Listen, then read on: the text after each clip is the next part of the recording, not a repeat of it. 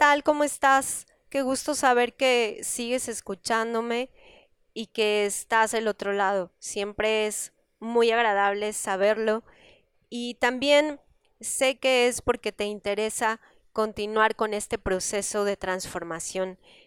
Ya en el episodio número uno revisamos la parte primordial que había que hacer antes de, de iniciar todo este proceso, la base firme, como dice su título, y fue haber hecho esta oración que quizá pienses una oración tan sencilla, en verdad, como puede hacer un cambio, pero es que las cosas en lo espiritual, las cosas en Dios son sencillas. A Dios le gustan las cosas sencillas y cuando tú hiciste esta oración sinceramente, realmente tomando una decisión firme de conocerle, de recibirle y de permitirle que Él te gobierne, ha sucedido algo maravilloso que solo Dios pudo haber hecho.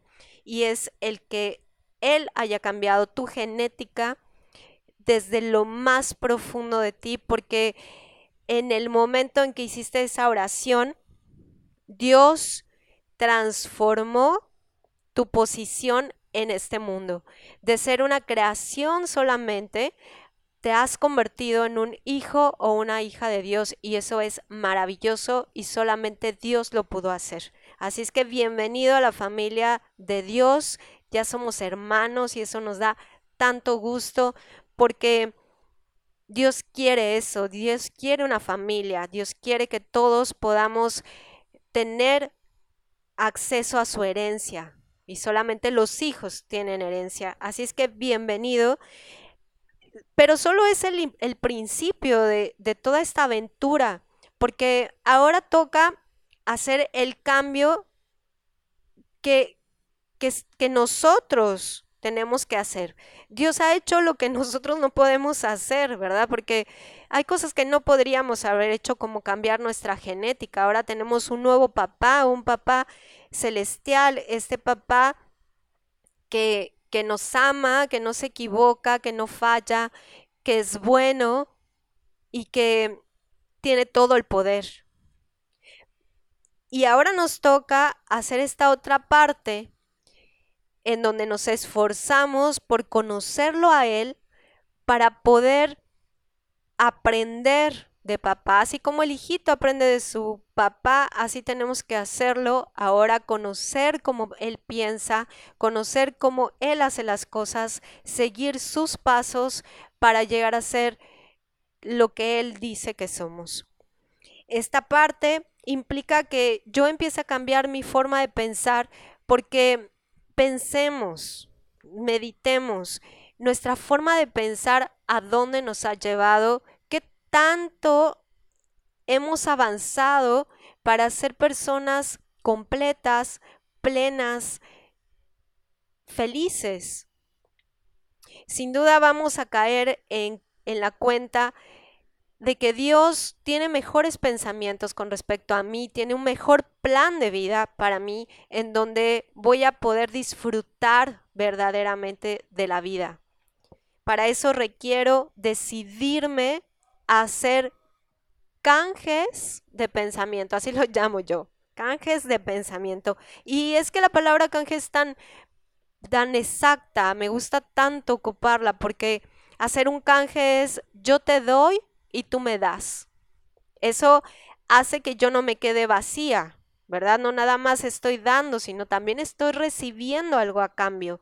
Y es lo que el Señor nos propone hacer. Nos dice, si quieres aprender nuevas cosas en tu vida, ir a más en tu vida y realmente tener una vida abundante, necesitas hacer canjes conmigo. Tú me entregas un pensamiento que no te hace crecer y yo te lo cambio por uno mío que te va a llevar mucho más alto.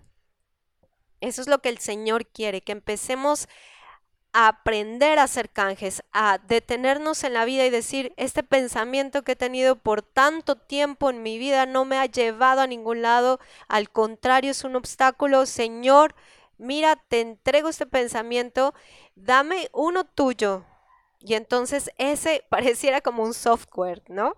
Y entonces ese, esa aplicación que me vas a dar nueva, yo la voy a poner en mí para vivirla y yo sé que me va a llevar a mejores cosas.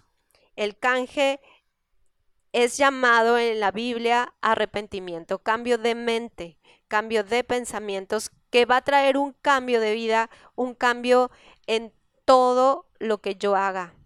Va a haber un cambio total, transformación. Y para esto hoy te voy a platicar una historia que es una historia muy hermosa, es muy larga, por eso la vamos a resumir. Y yo te invito a que la busques en el primer libro de Samuel, capítulo 16 y 17, porque vas a encontrar muchos más detalles. Hoy vamos a hablar de todo lo que pasó con, con David desde que era pequeño. David era un pastorcito encargado de las ovejas de papá, era el más chiquito de todos sus hermanitos y tenía como labor ir a cuidar las ovejas, llevarlas a pastar a un lugar hermoso, alimentarlas, cuidarlas. Quizá una labor no muy hermosa para un muchacho, ¿no?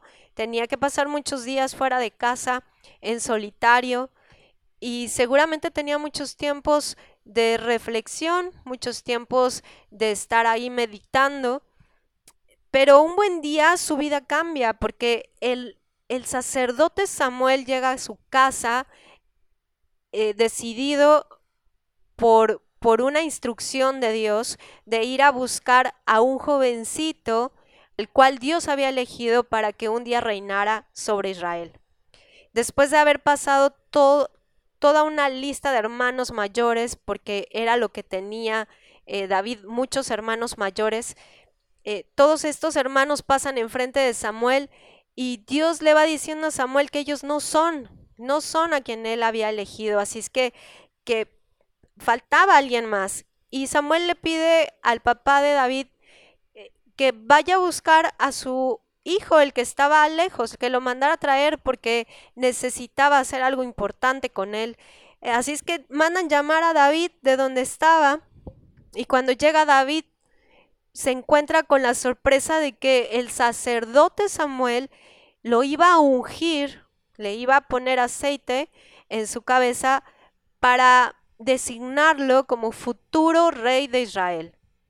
Imagínate encontrarte con algo así, debió haber sido impactante, porque David traía quizá en su mente todas sus actividades rutinarias y de pronto se topa con un suceso que cambia todo. Y es conocer que Dios ha decidido tomarlo en cuenta para algo muy especial, para un lugar de autoridad muy especial y pensar que Dios está considerándolo por causa de su corazón, por causa de, del potencial que tiene David. Es saber que no es insignificante, que Dios lo ha visto, que, que Dios lo ha puesto sus ojos sobre él para hacer una tarea importante. Yo quiero que tú imagines cómo regresó David a su rutina, porque en ese momento no se convirtió en rey, era un muchacho. Así es que tuvo que regresar a su actividad normal, a continuar su día y a seguir cuidando a las ovejas. Pero lo que sucedió ahí fue extraordinario porque ya ahora llevaba en su mente todo esto que el sacerdote Samuel le había dicho de parte de Dios y era que él era muy especial, que él iba a reinar y seguramente David tuvo mucho tiempo para meditar todo lo que se le había dicho y a tomar en cuenta los pensamientos de Dios con respecto a él y saber que Dios lo había elegido porque seguramente tenía ese potencial, esa, esa capacidad, ese corazón especial. Así es que la vida de David ya no fue la misma. Y, y dice la Biblia que Después de eso empezó a tener encuentros con leones y, osos que querían comerse a sus ovejas y dice que él sabía que Dios estaba con él, que, que Dios le guardaba, que Dios lo cuidaba, sabía lo que Dios ya había dicho de él, que iba a llegar a ser rey, y con toda la seguridad que eso le daba a David, se lanzaba contra los leones, se lanzaba contra los osos y, los mataba con sus propias manos. Yo no sé si puedes imaginar esas escenas de un oso atacando a un muchachito y él tan seguro de que Dios lo, está con él, puede contra ellos y defiende a sus ovejas. Esas son las cosas que sucedieron con David cuando era muchacho. Y claro que sabemos la gran historia que tuvo David combatiendo a Goliat, a ese gran gigante, en donde vemos a David seguro de quién es, no seguro de su talento, ni seguro de su inteligencia, no seguro de sus habilidades, porque ni siquiera era soldado todavía, sino seguro de quién estaba respaldándolo, seguro de lo que Dios había dicho de él, seguro del Dios que tenía. Y entonces lo, lo podemos ver ahí en esa escena contra un gran gigante de, de más de tres metros, diciéndole, hey, tú no tienes autoridad. Yo, yo voy a matarte, voy a cortarte la cabeza porque no tienes autoridad en donde gobierna el Rey de Reyes y Señor de Señores. Jehová de los ejércitos está con nosotros.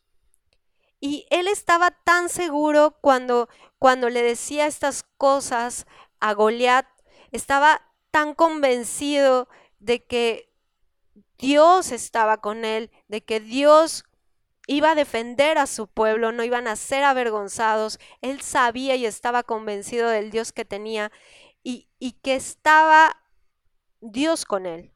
Y entonces es vencido Goliat con una piedrita no sé si podemos imaginarlo, yo espero que tú puedas imaginarlo, con una sola piedra de río incrustada en la frente de Goliat, fue vencido, cayó hacia el frente, fue derrotado, y claro que hubo gran fiesta por ese suceso, porque David había tenido un cambio de mente, un cambio de identidad. Él había sido transformado desde el momento en que fue ungido. Él cambió sus pensamientos y entonces se convirtió en un líder, en un hombre seguro, en un muchacho seguro, en un muchacho confiado en el Señor desde el momento en que decidió tomar lo que Dios le había dicho y quitar lo que él mismo pensaba de sí mismo. Es justo lo que Dios quiere que hagamos tú y yo. Quiere que conozcamos lo que Él piensa de nosotros para que ahora nosotros desechemos todas esas creencias que traíamos de nosotros mismos, esas creencias que fueron formadas por nuestros padres, por, por, la gente que influyó en nosotros, por los maestros, por los amigos, todo eso que nos dijeron desde pequeños y que nosotros tomamos y, dijimos, pues sí, eso soy, ¿no? Si, si eso dicen que soy, pues eso soy. Pero dice Dios, tú eres más que eso. Tú no eres eso. Tú eres lo que yo sé que eres, porque yo sé cómo te formé, yo sé hasta dónde vas a llegar, yo sé porque te vi mucho antes de que estuvieras en el vientre de tu madre, yo ya te conocía y yo sé para qué te hice, yo sé por qué te di vida.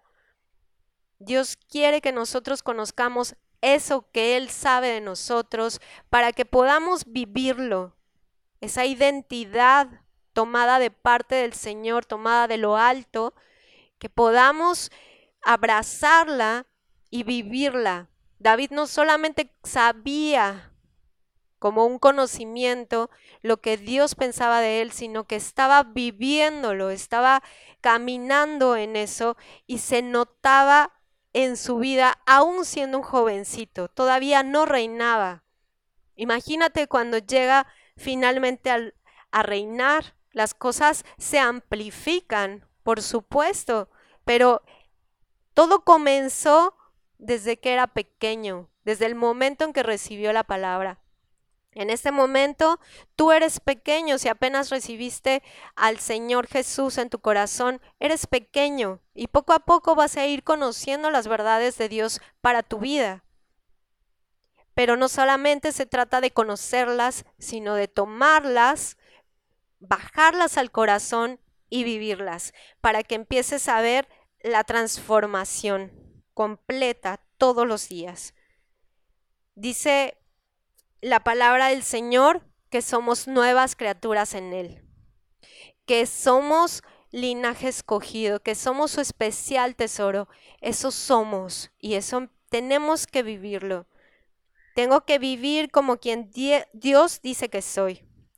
Y tal vez así como como yo cuando inicié en esto a conocer de Dios, quizá tú también tienes muy poca información de quién eres, porque al principio no conocemos mucho de la Biblia, quizá nunca la hemos leído, y, va a ser un, un, un proceso de conocerle. Por eso yo te invito a que sigas escuchando estas grabaciones, que sigas conmigo, porque vamos a ir conociendo justamente lo que Dios dice que somos. Tómate el tiempo, date el espacio para escuchar estas grabaciones para continuar conociendo todo lo que Dios tiene para ti hasta poder decir, Dios, te veo en mí.